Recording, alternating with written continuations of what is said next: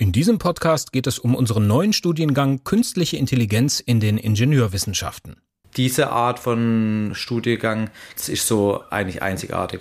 Und ähm, das, denke ich, ist ja wirklich sehr wertvoll später für die Praxis, also wenn die Studierenden fertig sind, weil solche Leute werden eigentlich händeringend gesucht, die sowohl KI verstehen, aber auch diesen Blick auf die Ingenieurswissenschaft im Endeffekt haben. Man muss im Bewusstsein schaffen, dass das, was man da tut, halt über eine Technologie läuft. Die Technologie begreifen und dann auch begreifen, was mache ich denn da eigentlich und wie mache ich es denn richtig? Also was wäre denn der richtige Weg? Und da immer wieder zu diskutieren, auch im Kleinen und im Großen, in den verschiedenen Abstraktionsleveln. Ich glaube, das hilft den Studis, da auch wirklich vorwärts zu kommen. Der HKA Podcast. Die Hochschule Karlsruhe zum Anhören. Mit Jan Holthaus. Hallo zusammen. Im Moment sprechen ja gefühlt alle ständig von künstlicher Intelligenz. Meistens sind dann irgendwelche Tools damit gemeint, wie zum Beispiel der Textgenerator ChatGPT oder die Bildmaschine Midjourney. Aber KI, künstliche Intelligenz, verbirgt sich auch ganz oft im Hintergrund und arbeitet, ohne dass wir irgendwas davon mitbekommen. Die KI gibt uns dann beispielsweise Empfehlungen für bestimmte Produkte oder sie hilft Softwareentwicklern als Fehleranalyse-Tool und verrichtet still und leise ihre Arbeit. Auch im Maschinenbau und der Elektrotechnik wird künstliche Intelligenz angewandt und zukünftig werden gerade in diesen Bereichen viele Fachkräfte benötigt. Das ist für uns an der HKA einer der Gründe gewesen, hier einen neuen Studiengang ins Leben zu rufen, nämlich künstliche Intelligenz in den Ingenieurwissenschaften. Über diesen Studiengang habe ich mit zwei Professoren gesprochen. Einmal mit Dr. Christian Friedrich, er ist Prof für künstliche Intelligenz in der Produktion, und mit Dr. Jan Bauer. Seine Fachgebiete als Professor sind Bildverarbeitung und neuronale Netzwerke. Und ich habe zuerst mal Christian Friedrich gefragt, was bezogen auf das Studium hinter dem Begriff KI steckt. Also ich denke, bei uns steckt vor allem dahinter diese äh, künstliche Intelligenz-Themen mit auch klassische ingenieurswissenschaftliche Themen zu verbinden.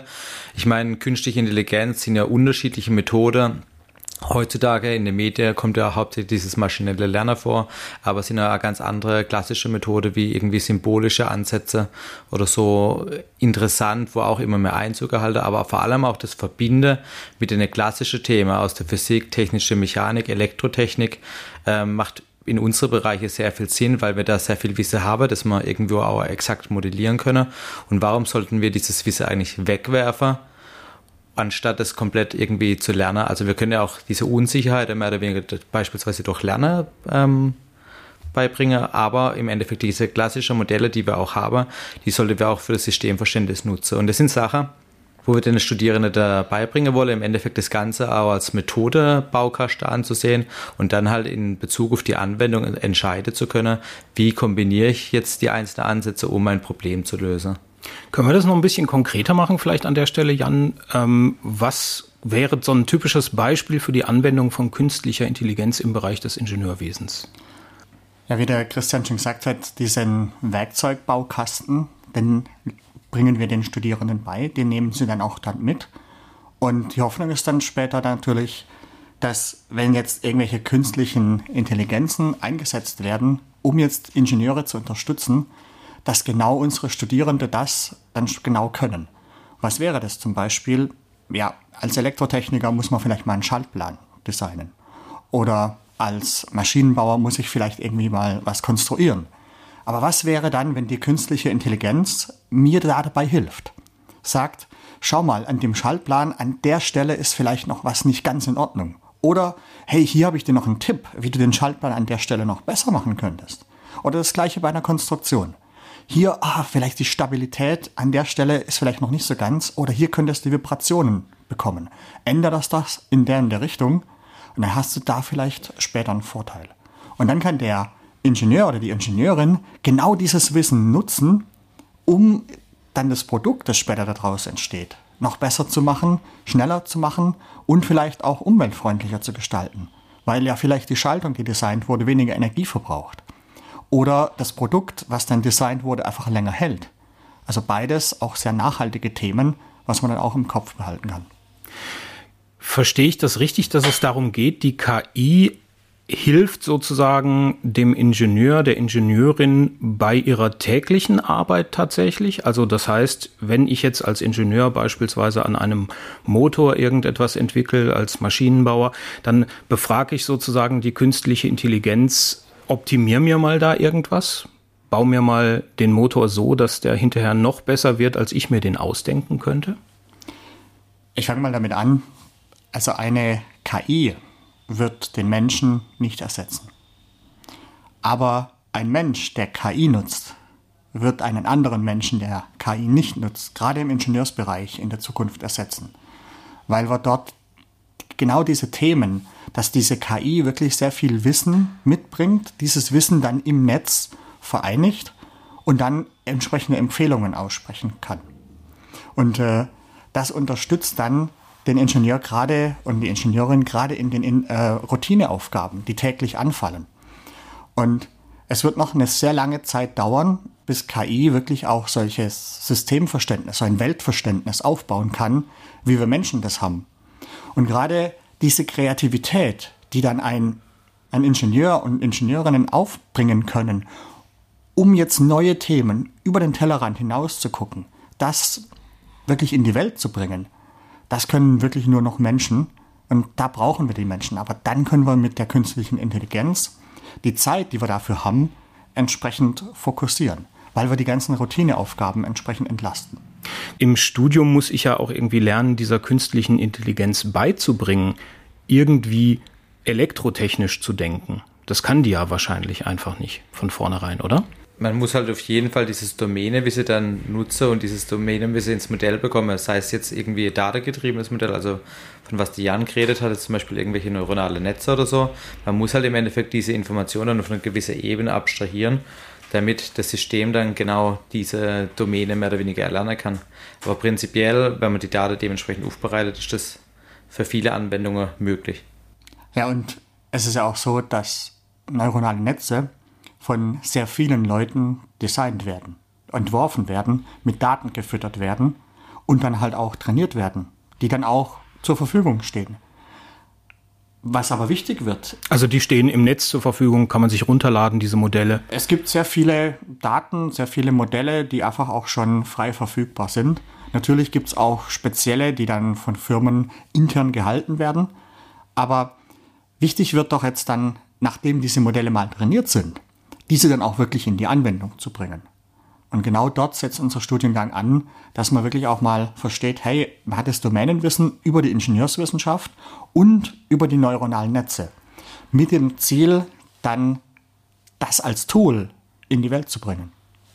Das heißt, der Studiengang versucht so ein bisschen ähm, einerseits die Ingenieurdomäne den Studierenden beizubringen, andererseits aber auch die Informatikdomäne. Das sind ja zwei völlig unabhängige Wissenschaften zunächst mal. Was kommt da sonst noch alles in diesem Studiengang zusammen?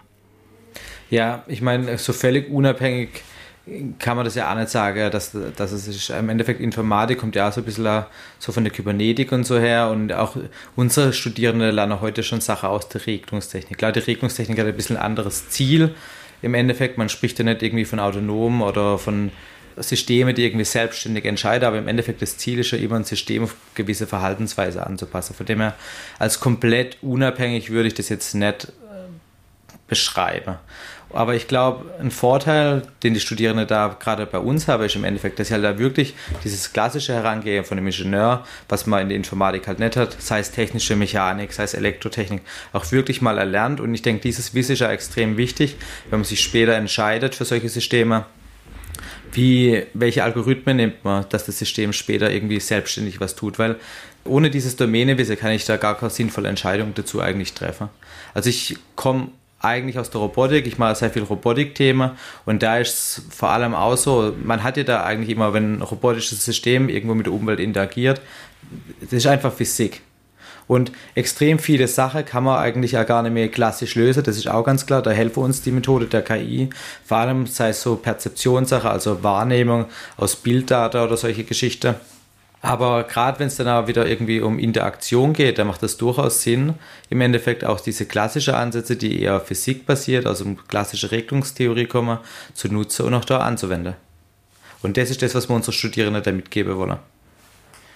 Wir haben jetzt vorhin darüber gesprochen, dass die künstliche Intelligenz dem Ingenieur oder der Ingenieurin dabei hilft, Dinge zu entwickeln. Es gibt aber noch einen ganz anderen Einsatzbereich für künstliche Intelligenz im Bereich der Ingenieurwissenschaft, nämlich dann später, wenn es mal um die Fabrikation geht oder tatsächlich in der Fabrik irgendwas stattfinden soll. An welchen Stellen kommt da die künstliche Intelligenz ins Spiel? Also ich denke vor allem, eines der stärk wachsendsten Felder ist auf jeden Fall zur Inspektion, also optische Inspektion, wo es zum Beispiel darum geht, man hat bestimmte Bauteile, man prüft die Bauteile auf irgendwelche Defekte. Ich meine, da ist Spielverarbeitung definitiv eines der Gebiete, wo am stärksten wächst und wo man eigentlich gar nicht mehr ohne hier maschinelles Lernen mehr oder weniger erfolgreich sein kann. Das liegt, denke ich, ja vor allem daran, dass wir eigentlich gar kein Verständnis wirklich haben, wie funktioniert denn die Wahrnehmung eigentlich. Also wir haben eigentlich gar keine gute Modelle. Deswegen ist das ein perfektes Beispiel meiner Meinung nach. Wir lernen hier direkt aus Daten mehr oder weniger in Anführungszeichen Blackbox-System.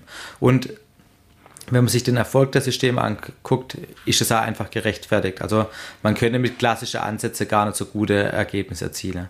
Andere Beispiele, wo ich halt so sehe, vor allem in der Robotik, wenn es darum geht, wie kann ich Bauteile montieren, wie kann ich das schneller machen. Im Endeffekt, was wir heutzutage machen, gerade in den robotischen Systemen, wir beschreiben oft die Bewegung, wie muss sich der Roboter bewegen, aber das ist doch gar nicht das, was ich tun möchte. Ich möchte doch eigentlich, dass der Roboter mir eine Aufgabe löst. Ich möchte ihm zum Beispiel sagen, nehme Bauteil A und lege das an ein Objekt B, so dass im Endeffekt jeder Robotik auch nutzen kann. Und gerade solche Themen können wir eigentlich nur lösen, indem wir KI-Systeme mit klassischen Ansätzen mehr oder weniger verheiraten. Okay, das heißt, die klassische Bahnplanung, wenn ich das jetzt richtig verstanden habe, könnte man beispielsweise in die Hände von einer künstlichen Intelligenz legen. Bildbearbeitung kann man künstliche Intelligenz nutzen, um schneller Dinge zu erkennen oder selbstständig Dinge zu erkennen. Das ist mir noch nicht so ganz klar, denn optische Sensoren gibt es ja schon recht lange in der Industrie. Wo spielt da wirklich die künstliche Intelligenz eine Rolle? Ja, die optischen Sensoren, die wandeln ja einfach nur Licht in Pixel um. Und da hat man Pixelinformationen, die entsprechend wieder Informationen über die Welt beinhaltet. Aber wie werte ich das aus? Wie kann ich denn jetzt sagen, ob eine Oberfläche zum Beispiel okay ist oder nicht okay? Also dann haben wir immer mit klassischen Methoden dort eine sehr große Herausforderung gehabt. Weil man verschiebt dann das Teil vielleicht nur einen Millimeter und dann ändern sich alle Pixel. Wenn ich also klassisch beschreiben möchte, was jetzt ein gut oder schlecht Teil ist, dann wird es richtig schwer. Was die künstliche Intelligenz dort macht, ist, die lernt jetzt nicht mehr nach bestimmten Regeln, die wir vorgeben müssen, sondern wir lernen entsprechend kleine Details zu erkennen und egal, wo die im Bild auftreten, wir, wir erkennen die. Einfach vielleicht Striche, Kreise, vielleicht Farben. Und dann setzt so ein künstliches neuronales Netz diese Features, wenn man so nennen möchte, zusammen zu immer komplexeren Gebilden und kann dann zum Schluss sagen, das ist ein Gutteil oder ein Schlechtteil. Also gerade solche Klassifikationsaufgaben, da ist die künstliche Intelligenz extrem stark. Und gerade in den letzten Jahren mit den Convolutional Neural Networks, also den Faltungsnetzwerken, haben wir sehr viel auch, ähm, ja, sage ich mal, Fortschritte gemacht, genau in dem Bereich. Was sind denn Faltungsnetzwerke? Faltungsnetzwerke sind genau diese Dinge oder diese Netzwerke, die kleine Details, also solche Geraden, vielleicht auch Kreise in Bildern erkennen. Und dort wird mit der Methode der Faltung gearbeitet. Faltung ist ein mathematisches Konstrukt, wo ich ein Template vielleicht über ein Bild schiebe.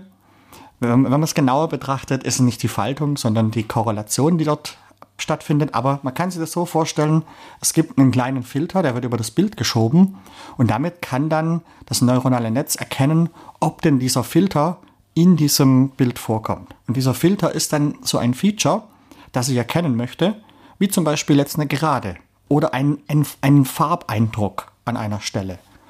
Und unsere Wahrnehmung funktioniert, also unsere visuelle Wahrnehmung, erstaunlich ähnlich oder man weiß es nicht genau, aber von Katzen weiß man es, weil dort wurde es untersucht, dass genau auch dort so kleine Features erkannt werden und die dann im Gehirn zu größeren Feature-Blöcken zusammengesetzt werden. Und äh, dann sehe ich, wenn mal irgendwo was Grünes ist, wo vielleicht irgendwelche Rundungen noch mit dabei sind, vielleicht irgendwie kleine Strukturen, die ich noch erkennen kann, vielleicht irgendwie was Braunes noch dabei und irgendwann setzt sich das dann im Kopf zu einem Baum zusammen. Mhm, okay. Und genauso arbeiten auch diese neuronalen Netze, wenn jetzt Korrelation bzw. Faltung dort ganz am Anfang stattfindet und dann kann zum Schluss dort eine Klassifikation stattfinden. Ist das jetzt zum Beispiel ein Baum? Ist das jetzt eine Katze? Ist das ein Auto? Oder wie in der Produktion, ist es jetzt halt ein gutes Teil oder ist es ein schlechtes Teil? Es gibt noch einen weiteren Bereich, der mir eingefallen ist, so ein bisschen im, in Vorbereitung auf unser heutiges Gespräch, wo künstliche Intelligenz wohl auch noch eine Rolle spielen wird in Zukunft oder vielleicht auch zurzeit schon spielt. Das ist diese sogenannte Predictive Maintenance. Also ich würde das mal übersetzen mit Vorhersage über den Ausfall oder Verschleiß von Maschinen. Ist das wirklich ein Bereich, der auch sehr stark da äh, stattfindet? Also es gibt ja schon einige Firmen, die da seit Jahren mehr oder weniger irgendwo rein investieren, das ja irgendwo als Geschäftsmodell sehen. Und ich glaube, dass solche Ansätze schon auch immer mehr kommen werden. Man hatte so in der 80er, 90er relativ viel da mit klassischen Verfahren gearbeitet. Im Endeffekt, dass man halt, stell dir zum Beispiel irgendwie eine große Maschine vor, wo ein Getriebe oder so drin ist, dass man dann beispielsweise am Stromsignal schon sieht, okay, vielleicht ist da am Getriebe was kaputt, weil der und der Defekt mehr oder weniger auftritt. Man hat aber dann doch oft bemerkt, dass diese Ansätze echt schwierig zu übertragbar sind. Also ändert sich die Maschine ein bisschen, muss ich mehr oder weniger irgendwie mein Modell wieder anpassen und lauter solche Geschichte, dann ändert sich vielleicht andere Sachen mit irgendwie über die Temperatur, was nicht mit rein modelliert wurde, solche Ansätze. Und dann hat man gleich das Problem, dass die Ansätze nicht robust genug sind. Und ich glaube vor allem da bringen uns mehr oder weniger diese, diese datengetriebenen Ansätze, also das maschinelle Lernen deutlich mehr, weil ich im Endeffekt da eine bessere Generalisierung erreiche. Also das ist ja das, was der Jan vorhin gesagt hat, wenn, möchte ich nochmal ganz kurz zurück auf diese CNNs. Wenn man früher sowas gemacht hat, dann hat man sich ja per Hand im Endeffekt rausgesucht, irgendeine Filterfunktion oder irgendeinen Ansatz, der im Endeffekt die Features aus meiner Daten extrahiert. Auf Basis von den extrahierten Features haben wir dann einen Klassifikator trainiert. Was die CNNs hier machen, sie lernen ja mehr oder weniger die Gewicht, also im Endeffekt die einzelnen Filter, die die Features extrahieren. Also sprich, wir lernen quasi aus den Daten direkt den Extraktor, der uns ermöglicht, die Features äh, rauszuholen, die dann für die Erkennung ähm, relevant sind. Und ich denke, das ist schon einer der großen Vorteile. Und wenn man das jetzt da sieht, auf die neuere Architektur, dann macht das durchaus auch sehr viel Sinn und ähm, würde uns auch helfen, gerade für solche Ansätze wie Predictive Maintenance auch besser generalisieren zu können. Das heißt, da geht es vor allem dann sicherlich auch um Geschwindigkeit, ne? möglichst schnell zu erfahren durch diese neuronalen Netze, wo der Fehler liegen könnte und nicht erst, wenn es schon zu spät ist. Genau, dass ich im Endeffekt voraussehen kann. Also wir haben zum Beispiel auch mit dem größeren ähm, Maschinenbauunternehmen so ein Projekt, da geht es zum Beispiel darum, kann ich während so einem Fräsprozess, also so einem Zerspannungsprozess, direkt aus dem Beschleunigungssignal rausfindet, der in einem Werkzeughalter verbaut ist, verschleißt die Schneider oder verschleißt die nicht und könnte mir vielleicht voraussagen, wie lange das noch dauert, bis die verschleißt. Also das sind durchaus Anwendungsfälle, was da von der Firma kommen, die durchaus praxisrelevant sind oder wirklich einen großen Markt da irgendwo haben. Und da müssen wir eigentlich mit solchen Ansätzen arbeiten, weil wir kriegen das Problem klassisch eigentlich nicht mehr gelöst, weil wir zu viele Parameter haben, zu viele Änderungen, die im Endeffekt ja nur noch akademisch für einen Prozess funktionieren, aber nicht für eine reale Applikation. Und da hilft uns die Ansätze aus der KI richtig viel. Ja, was ja auch spannend ist, also das ist ja einfach eine Vermutung, die ich anstelle. Geht die Maschine denn jetzt bald kaputt? Und neuronale Netze sind genauso etwas, dass wir im Prinzip erweiterte Stochastik betreiben. Also, dass wir sagen, wir nehmen Daten und überlegen uns dann jetzt, was denn da drin stecken könnte und machen darüber dann eine Aussage. Also wie in der Stochastik, ja, was wäre denn der Mittelwert zum Beispiel? Nur viel, viel komplizierter. Wir haben dann nicht nur ein paar Dimensionen am Eingang, sondern vielleicht hunderte oder tausende Dimensionen in den Daten im Eingang und haben dann auch wieder hunderte oder tausende Dimensionen am Ausgang. Und genau dort diese erweiterte Stochastik, was man da mit modellieren können, das ist genau das, was künstliche Intelligenz ausmacht. Du hattest ja auch zum Beispiel im Vorgespräch gefragt, was passiert denn, wenn man die Blackbox öffnet? Die Blackbox ist halt so, ich kann es auf der einen Seite beschreiben als diese Stochastik, dass wir halt von einer Datenwelt in eine andere Datenwelt wandeln Oder ich kann versuchen, dort wirklich tief einzusteigen und zu gucken, hey, was machen denn die ganzen Neuronen? Aber da braucht man auch wieder so ein, so ein Abstraktionslevel, wo man halt mal drauf guckt. Und wenn man das jetzt anwenden möchte, wir lernen hier im Studiengang wirklich diese Grundlagen, aber dann auch genau dieses Abstrahieren. Also wie nutze ich so ein Netzwerk, um das dann später auch wirklich einsetzen zu können? Und äh, Predictive Maintenance ist natürlich ein sehr spannendes Gebiet, weil dann kann ich vielleicht die Maschine länger laufen lassen. Oder ich weiß, ich muss jetzt tauschen und kann einen Ausfall verhindern.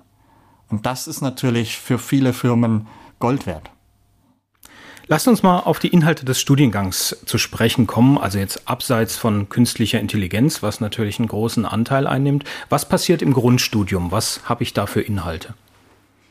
Also fangen wir mal an, was sind denn Voraussetzungen, dass die Studierenden mitbringen sollen? Immer wird gedacht, ja, ich brauche schon Mathematik und Digitaltechnik, Informatik und Maschinenbaukenntnisse. Das wäre ein bisschen viel verlangt für jemanden, der Abitur macht. Ich würde eher sagen, kommen Sie her und haben Sie Interesse an dem Thema. Haben Sie Spaß, wirklich was Neues zu lernen. Und wir sind da dafür da, um Ihnen diese Themen beizubringen. Es gibt wirklich auch von Anfang an Unterstützungsangebote, falls Sie irgendwo mal dann, dann Schwierigkeiten gerade in der Mathematik bekommen oder halt in anderen Themen. Wirklich wir haben mit Lernzentren überall dort das Ganze abgedeckt, sodass sie wirklich ein rundum sorglos Paket haben. Was aber immer wichtig ist, ist, dass sie eine Motivation haben. Und diese Motivation, die muss sie antreiben. Den Rest, den kriegen wir hier zusammen hin.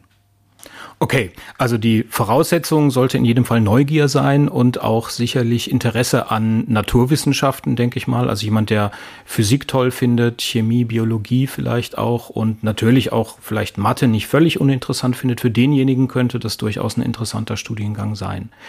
Was erwartet denn denjenigen oder diejenige hier in den ersten Semestern? Also sicherlich Grundlagenwissen einmal. Es ist ja ein sehr interdisziplinär aufgestellter Studiengang, sprich wir haben Anteile aus Maschinenbau, Mechatronik, Elektrotechnik, Informationstechnik. Das alles passiert im Grundstudium? Ja, wir fangen gleich im ersten Semester mit KI an. Also nicht, dass wir erstmal hier ein ganzes Semester oder zwei Semester mit Grundlagen äh, anfangen. Natürlich ist Mathematik, Physik, Digitaltechnik, auch aus dem Maschinenbau sehr viele Themen gleich am Anfang mit dabei. Aber es startet auch sofort mit künstlicher Intelligenz. Also dass Sie wirklich in dem Thema, das Sie gewählt haben, auch anfangen können. Und dann ist der ganze Studiengang wirklich auf die Anwendung von der künstlichen Intelligenz ausgerichtet. Also es wird auch immer wieder geguckt, was kann ich denn wo, in welchem Bereich wie nutzen. Und das führt sie durch das ganze Studium. Also wie kriegen sie eine ingenieurswissenschaftliche Denke und das aber gleich verbunden mit den KI-Tools, dass sie wirklich ja immer wieder das in die Anwendung bringen können. Und Anwendung ist hier wirklich wörtlich zu verstehen. Das heißt, es geht nicht nur darum, dass man im Seminar oder in der Vorlesung sitzt und sich immer nur die Theorie anschaut, sondern es gibt auch einen sehr starken Praxisbezug im Studium. Wie sieht der denn ganz konkret aus? Was wird da gemacht?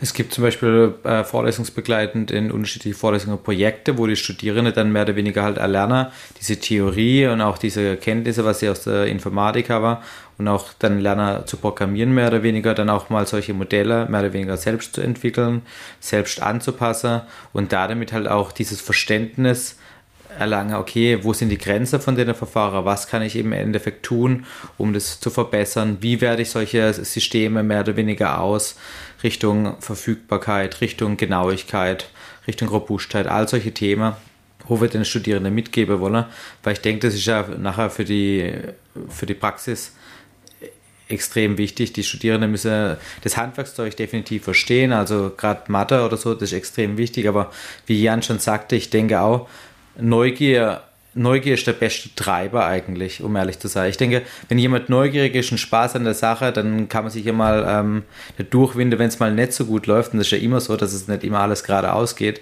Und das ist, denke ich, auch völlig in Ordnung.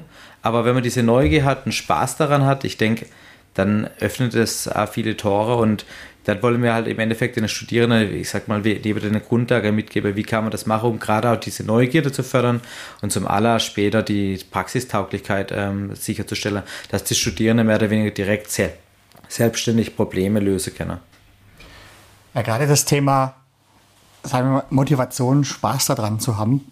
Es wird hier nicht sein, dass sie irgendjemand an die Hand nimmt und zieht. Also sie müssen selber dieses Thema gerne haben und sich halt dann da durchbeißen. Und wie Christian gesagt hat, im Leben, ja, selbst wenn man das macht, was man sehr gern macht, es läuft halt nicht immer ganz perfekt rund. Und man hat immer solche schwierigen Phasen und genau darüber hilft ihnen dann die Motivation drüber weg. Aber kommen sie einfach her, haben sie Spaß an der Sache und dann wird das auch schon werden.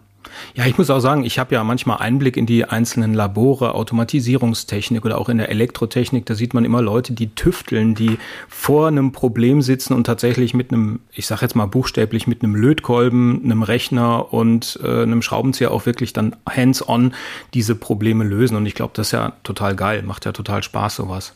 Ja, jemand hat mal gesagt, bei uns lernt man aus erster Hand, dass der Lötkolben an einer Stelle heiß ist. Aber das hat ja einen ganz anderen Grund, weil oft ist die, die Theorie einfach, gerade jetzt im Elektrotechnikbereich, ich denke im Maschinenbau ist es genauso, äh, eher, eher kryptisch, eher schwierig zu verstehen, was da wirklich dahinter steckt. Und wir machen dann diese Labore aus dem Grund, um den Studierenden das mitzugeben, wie kann man denn diese, diese Theorie in die Praxis umsetzen. Und das dann zu erleben, wenn man dann aus der Vorlesung kommt, die Studis haben dann irgendwie so ein, so ein Bild, was man dann alles macht und dann probieren die das im, im Labor aus und dann dauert es meistens so ein paar Minuten und irgendwann, ah, jetzt habe ich es kapiert. So dieses, dieses, mhm. jetzt ist der Groschen gefallen. Und die Labore sollen einfach darüber anregen, dann nochmal anders drüber nachzudenken, das nochmal anders zu erleben. Und das ist, glaube ich, auch unser großes unser großer Vorteil, gerade gegenüber Universitäten, dass wir diesen Praxisbezug auch real leben. Also dass sie wirklich hier auch Labore machen, wo sie wirklich in der Praxis auch was tun und nicht nur das Ganze theoretisch angehen. Wenn sich jetzt jemand für das Thema begeistert, warum sollte der nicht Informatik, Elektrotechnik oder Maschinenbau studieren oder Mechatronik, sondern stattdessen diesen Studiengang wählen? Weil wir ja von Anfang an diese Interdisziplinarität lebe quasi zwischen der Ingenieurswissenschaft und der Informatik. Wir bringen im Endeffekt ja genau diese Brille mit, dass man diese Methode aus der Ingenieurswissenschaft perfekt verheiraten kann mit der Methode aus der KI. Und genau das ist das, was wir unseren Studierenden mitgeben. Und ich denke, diese Art von Studiengang gibt es, ist so eigentlich einzigartig, würde ich behaupten. Also jedenfalls ist mir kein anderer bekannt. Und ähm, das, denke ich, ist ja wirklich sehr wertvoll später für die Praxis, also wenn die Studierenden fertig sind, weil solche Leute werden eigentlich händeringend gesucht, die sowohl KI verstehen, aber auch diesen Blick auf die Ingenieurswissenschaft im Endeffekt haben, um im Endeffekt halt gerade auch physikalische Zusammenhänge zu verstehen, um die geeigneten Algorithmen dafür zu entwerfen. Und ich denke, das ist was... Ähm, was wirklich einzigartig ist. Und ich denke, ähm, dass wir da ein echt ein gutes Team sind und da echt tolle Labore haben, äh, einige Forschungsprojekte, wo genau in diese Blickrichtung mehr oder weniger investiert wird und wo die Studierenden auch schon von Anfang an mitarbeiten können, studentische Projekte. Das heißt, ich habe auch als Studentin oder Student direkt die Möglichkeit, bei Forschungsprojekten, die real sind, mitzuwirken? Also in Teilprojekten mache ich das äh, schon so bei mir, dass ich im Endeffekt, also zum Beispiel als studentische Hilfskraft oder so, dass die Leute dann da mitarbeiten können und dann wirklich kleine Aufgabestellungen von den Doktoranden, Teilprojekte äh, bekomme und dann auch wirklich direkt betreut werde von Doktoranden, die dann wirklich die größeren Projekte haben. Und ich denke, das ist wirklich toll, weil das meistens oder eigentlich fast immer reale Problemstellungen sind und die Studierenden dann von Anfang an eigentlich schon in diese Denke reingeführt werden. Ja, also wir haben ja sehr viel auch über diese Labore hinausgehende Praxistätigkeiten, wie der Christian sagt, also Projektarbeiten, dann aber auch ein Praxissemester und auch eine Abschlussarbeit, also die Bachelor-Thesis. Und die kann natürlich auch dann entweder in einem Unternehmen oder bei uns halt im, in einem Labor in einer, in einer Forschungstätigkeit ausgeführt werden. Und das macht also mir immer sehr viel Spaß, dort mit Studierenden zusammenzuarbeiten, um die dann halt auch an diese Denke heranzuführen, was brauche ich denn eigentlich, um jetzt wirklich ingenieurswissenschaftlich zu denken, zu arbeiten? Weil gerade zumal beschreiben, was mache ich denn eigentlich gerade? Und was ist eigentlich denn mein Ziel? Das, äh, das klingt immer so trivial, aber das wirklich mal in der Praxis dann zu tun und auch gefordert zu werden, das zu verbalisieren, ist, ist schon schwierig. Und dann haben wir hier Leute dann gerade in der Abschlussarbeit, die sehr gut ausgebildet sind, wie jetzt eine praktische Umsetzung vor sich geht. Das klappt meistens super, aber danach auch dann die Studis zu pushen, auch mal zu überprüfen, was habe ich denn jetzt eigentlich gemacht. Also die ganze Verifikation. Das dann auch in den Praxistätigkeiten mit rüberzubringen, weil dann kann ich auch für meine Arbeit einstehen, wenn ich das verifiziert habe. Und das ist für mich auch immer wichtig, genau in den Praxistätigkeiten das zu leben, dass ich auch weiß, ich habe jetzt was Gutes gemacht, weil ich es verifizieren konnte und dann auch objektiv belegen kann, das ist wirklich gut. Das heißt, als äh, Studierender hat man hier die Möglichkeit, auch während des Studiums schon enge Kontakte zu Firmen zu knüpfen, sei es jetzt im Praxissemester, was normalerweise ja auch extern in der Firma stattfindet, oder in der Abschlussarbeit, du hast es gerade gesagt. In welchen Branchen oder in welchen Arbeitsbereichen finden die Studierenden denn dann hinterher einen Job? Was sind so die typischen Betätigungsfelder für KI-Ingenieure?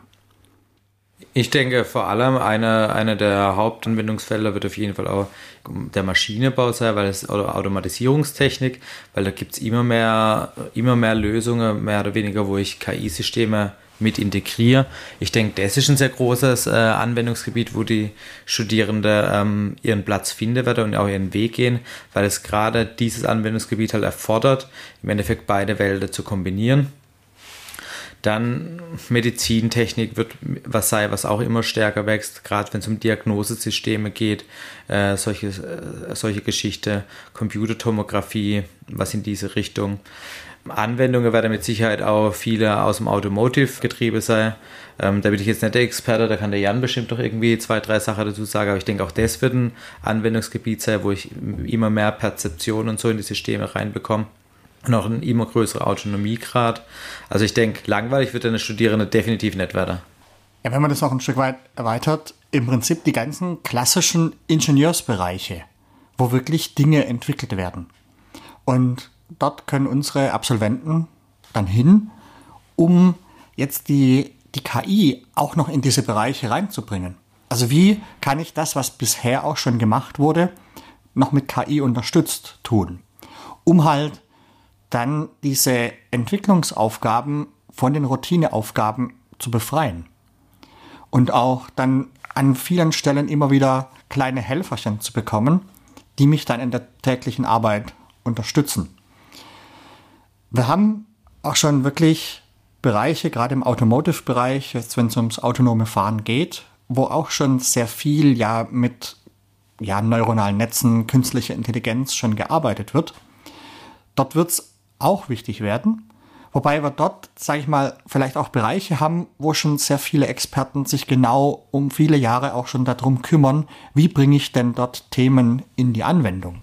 Also dort gibt es sicherlich auch Berührungspunkte, wobei ich das wahrscheinlich eher sehe in den klassischen Bereichen, was jetzt die Ingenieurswissenschaft heute schon macht und das aber dann zu erweitern das weiterzubringen in die Richtung, wie bringe ich dort KI rein.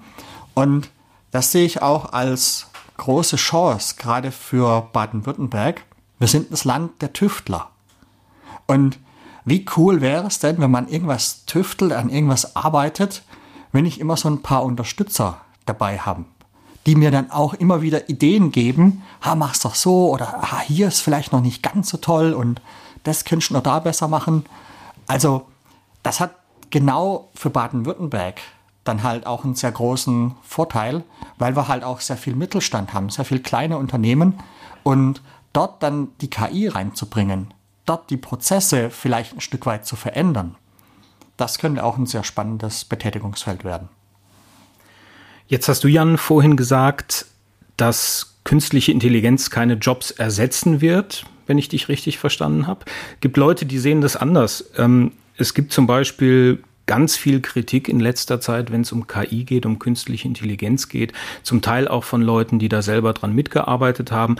Ein sicherlich berühmtes Beispiel ist äh, Jeffrey Hinton. Das ist so ein Pionier in der KI-Forschung der irgendwie da ausgestiegen ist und sich jetzt als Mahner hinstellt und sagt sinngemäß, dass es ähm, schwierig sein könnte, KI davon zu überzeugen, immer das Richtige zu tun. Ähm, es könnte zwar einerseits könnte KI Sklavenarbeit überflüssig machen, sagt er, aber er sagt auch, sie könnte aber noch viel mehr wegnehmen. Wie steht ihr dazu? Sind diese Warnungen berechtigt? Also man muss solche Warnungen schon ernst nehmen und darüber nachdenken, darüber sprechen.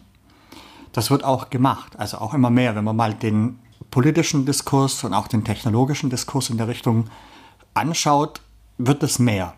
Von daher sind solche Mahner, denke ich, auch wichtig. Aber auf der anderen Seite sollte man auch nicht den Teufel an die Wand malen. Weil mit jeder neuen Technologie, wenn man mal zurückguckt, gab es genau solche Warnungen. Also ich denke gerade mal die, die Robotik, da kann der Christian ja noch was dazu sagen. Da hat es auch geheißen, oh, wir werden alle arbeitslos, wir müssen nichts mehr machen. Und ja, was, was passiert ist, ist, dass wir ganz viele neue Jobs bekommen haben, die halt anspruchsvoller sind, die spannender sind. Wie, wie einfach eine monotone Tätigkeit, das einfach auszuführen. Auf der anderen Seite, wenn man mal den Arbeitsmarkt anguckt, wir haben derzeit eher einen, einen Fachkräftemangel nicht eher, sondern einen sehr starken. Mhm. Und der wird sich in der, den nächsten Jahren, wenn die ganzen Babyboomer in Rente gehen, auch noch verstärken. Da könnte KI genau auch wieder helfen, um jetzt diese, sage ich mal, Jobs, die dann wegfallen, vielleicht nicht zu ersetzen, aber halt auf eine andere Art und Weise auszufüllen. Und dann ist es so, wenn wir jetzt mal in die Zukunft gucken, und wir haben jetzt so ein Arbeitsumfeld, wo wir KI gestützt arbeiten. Als Mensch sollten wir immer da dabei die letzte Instanz behalten. Und ich glaube, dann ist es auch wiederum so, dass wenn, wenn wir noch zum Schluss sagen müssen, oder als Mensch wir sagen, ob das jetzt gut oder schlecht ist, dann haben wir auch einen sehr großen Bereich, wo jetzt gerade der Jeffrey gemahnt hat, auch gleich mit weggenommen wo wir dann die Gefahr auch rausnehmen. Wenn wir, sage ich mal, KI eher als Erweiterung, als Unterstützung vom Mensch begreifen und nicht als Ersatz, dann haben wir da eine sehr tolle Zukunft vor uns. Eine der kritischen Sachen, wo man definitiv sehen muss, sind die die ganze Fake News Erzeugung und im Endeffekt, dass ich im Endeffekt Bilder, gerade über so generative KI-Ansätze, Bilder generieren kann, Fake-Videos generieren kann. Ich denke, das wird immer wichtiger, dass wir da schauen können, wie können wir im Endeffekt erkennen, was ist im Endeffekt synthetisch generiert, ähm, was ist wirklich die Wahrheit, um da diesen Bias, den ich ja irgendwie dann gesellschaftlich, politisch vermittle, dass wir da echt aufpassen, was da passiert. Aber sonst würde ich fast behaupten, dass es extrem wichtiger für Europa ist, dass wir diese gesamte Geschichte nicht überregulieren. Weil im Endeffekt wird uns die Technologie für viele Sachen helfen. Und es ist einfach so, wenn neue Sachen kommen, hat man immer Kritik. Das ist ja gut so, dass es Kritik gibt, weil ohne Kritik wird über nichts diskutiert und man nimmt alles so hin. Also es ist ja wichtig, die Pros und Cons mehr oder weniger zu erörtern. Das ist definitiv der Fall. Aber ich denke, wir müssen hier echt aufpassen, dass wir da am Ball bleiben und da neue Technologie mit reinbringen. Weil gerade wenn man es da zum Beispiel wieder auf die Robotik bezieht, man kann da ganz klar sehen, da wurde ja arg gemahnt, okay, es werden ganz viele Leute arbeitslos. Aber man kann eine ganz klare Korrelation sehen zwischen steigender Roboterdichte und Arbeitslosigkeit, die nach unten geht. Wir werden immer mehr Automatisierung brauchen, vor allem wenn man sieht, dass wir immer mehr auch an Produktionskapazitäten zurückholen nach Europa, wird es extrem für uns wichtig, dass wir da auch wirtschaftlich und effizient automatisieren können. Und genau da helfen uns die Technologien. Und es wird einfach wichtig, um die, auch diesen Hochlohnstandard Deutschland und Europa sinnvoll behalten zu können. Deswegen würde ich da nicht nur mahnen, sondern wirklich gucken, dass wir da mit unserer Technologie weiterkommen. Klar, die kritische Sache muss man schon beachten, aber von daher eigentlich eher Technologieoffenheit. Wie bringt ihr euren Studierenden bei, diese Kritik im Hinterkopf zu behalten? Wie weit oder inwieweit findet sowas wie vielleicht auch eine Technikfolgenabschätzung im Studium statt? Also über Technikfolgen es ist eigentlich sinnvoll, immer nachzudenken, wenn ich Technologie entwickle. Also nicht nur, wenn es um, um KI geht. Gerade jetzt bei der KI, wie wir es schon genannt haben, Arbeitslosigkeit, vielleicht auch noch weitergehend mit Massenüberwachung oder jetzt solche Themen, wie kann ich Wahlen beeinflussen, ähm, bis hin zu irgendwelchen Killerrobotern. Also man muss darüber nachdenken. Aber jegliche Technologie, die bisher entwickelt wurde, lässt sich halt gut und schlecht einsetzen. Und wie der Christian gesagt hat, also wir sollten hier KI nicht überregulieren, aber wir sollten natürlich auch entsprechend Gesetze schaffen, die in der Richtung dann halt auch Sicherheit bieten, wie wir das auch für andere Technologien haben, ähm, um halt auch irgendwelchen Wirrköpfen die Möglichkeit zu nehmen, die, die Wahl zu beeinflussen. Aber an welcher Stelle findet das im Studium statt? Also äh, gebt ihr den Studierenden sozusagen auch eine gewisse Ethik mit auf den Weg, wenn es um die Anwendung von KI geht? Also gehen wir mal zu der Ethik. Ich will noch einen Punkt fertig machen.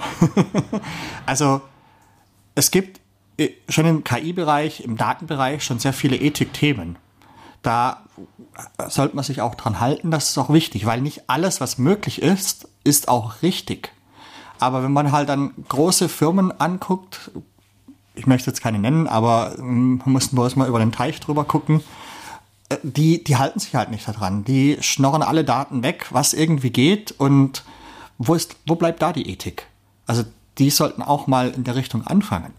Und wie findet das jetzt im Studium Anwendung? Ja, man muss immer wieder darüber reden. Man muss das Thema bewusst machen. Diese Abstraktion, die wir da bekommen, also sagen wir mal so, irgendjemand kommuniziert mit seinem Handy und da muss man ja überlegen, wie kommuniziere ich dort? Weil irgendjemand steckt ja dahinter. Es gibt ja auch keine Cloud. Es gibt ja nur anderen, andere Computer. Und man muss sich dort halt auch im Bewusstsein schaffen, dass das, was man da tut, halt über eine Technologie läuft. Die Technologie begreifen und dann auch begreifen, was mache ich denn da eigentlich und wie mache ich es denn richtig? Also was wäre denn ein der richtige Weg? Und da immer wieder zu diskutieren, auch im Kleinen und im Großen, in den verschiedenen Abstraktionsleveln, ich glaube, das hilft den Studis da auch wirklich äh, vorwärts zu kommen. Ja, wir müssen da wirklich, wir müssen da wirklich aufpassen, weil im Endeffekt, da steckt ein gewaltiges wirtschaftliches Potenzial hinter der Technologie. Und es wird einfach extrem wichtig, diese zu integrieren. Und deswegen glaube ich, wir dürfen da in Europa nicht das Spielfeld, aller, also im Endeffekt ähm, links vom Teich und rechts äh, in Asien da komplett überlassen, sondern wir müssen da gucken, dass wir am Ball bleiben. Im Endeffekt, das ist die einzige Währung, die wir haben, ist unser geistiges Gut, das in Produkte zu bringen und das ist auch extrem wichtig für den Wohlstand hier. Aber dann sagt mal, warum, woran liegt das denn, dass jetzt eigentlich alles, was in Sachen KI passiert, passiert nicht in Deutschland, sondern immer in den USA oder vielleicht auch noch in Asien? Woran liegt das? Ich denke, also es ist ja schon so, dass sehr viele Grundlageforschung auch in Europa entstanden ist. Eine der Probleme, die wir, glaube ich, immer irgendwie in Europa oder vor allem in Deutschland haben, ist, aus dieser Grundlage im Endeffekt direkt Kommerzialisierung zu machen.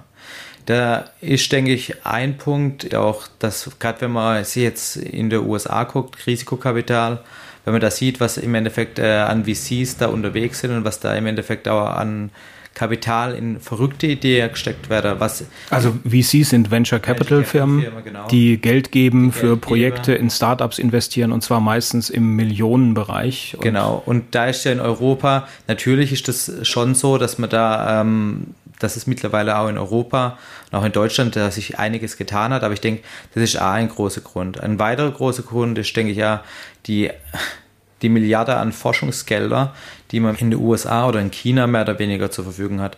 Das ist in Deutschland ja gar nicht in diesem Umfang möglich.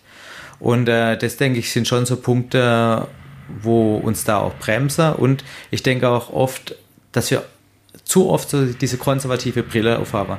Ja, wir wollen das irgendwie, aber dann oh, zu viel Bedenken haben, anstatt einfach mal zu machen. Und natürlich wird man da irgendwie oft genug scheitern, aber ich denke, ohne Scheitern gibt es halt auch keinen Fortschritt. Also man muss dieses Scheitern auch wagen und im Endeffekt da vorankommen, weil sonst passiert einfach nichts. Es gibt für solche Hochrisikoprojekte kein Zugeständnis, dass man von Anfang an weiß, dass man danach erfolgreich sein wird. Aber wir müssen diesen Weg einfach gehen und das, denke ich, ist extrem wichtig. Ja, ein Thema haben wir ja auch schon angegangen mit unserem Studiengang.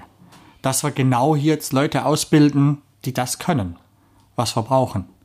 Und das Ganze von Anfang an ähm, mit dieser Unterstützung, die sie auch hier bekommen, wirklich auch in, in kleinen Gruppen das zu lernen und da mal wirklich die von der Pike auf, die, die neuronalen Netze, die Anwendung dann auch zu lernen. Ich glaube, das ist eine große Chance, was wir Studierenden hier bieten können mit diesem Studiengang künstliche Intelligenz in den Ingenieurwissenschaften. Also vielleicht wirklich die Marktlücke aus dem Land der Tüftler, wie du es vorhin beschrieben hast, ein Land der KI-Tüftler zu machen. Christian Friedrich und Jan Bauer, vielen herzlichen Dank für dieses Gespräch. Danke, Danke dir. Wer Interesse hat, den Studiengang Künstliche Intelligenz in den Ingenieurwissenschaften näher kennenzulernen, auf unserer Website gibt's alle Infos dazu. Da kann man sich zum Beispiel auch mal den kompletten Stundenplan runterladen, um einen kleinen Überblick über die Inhalte zu bekommen. Der HKA Podcast. Interessantes aus Forschung, Lehre und angewandter Wissenschaft. Alle Infos zu unseren Studiengängen auch im Netz unter www.h-ka.de.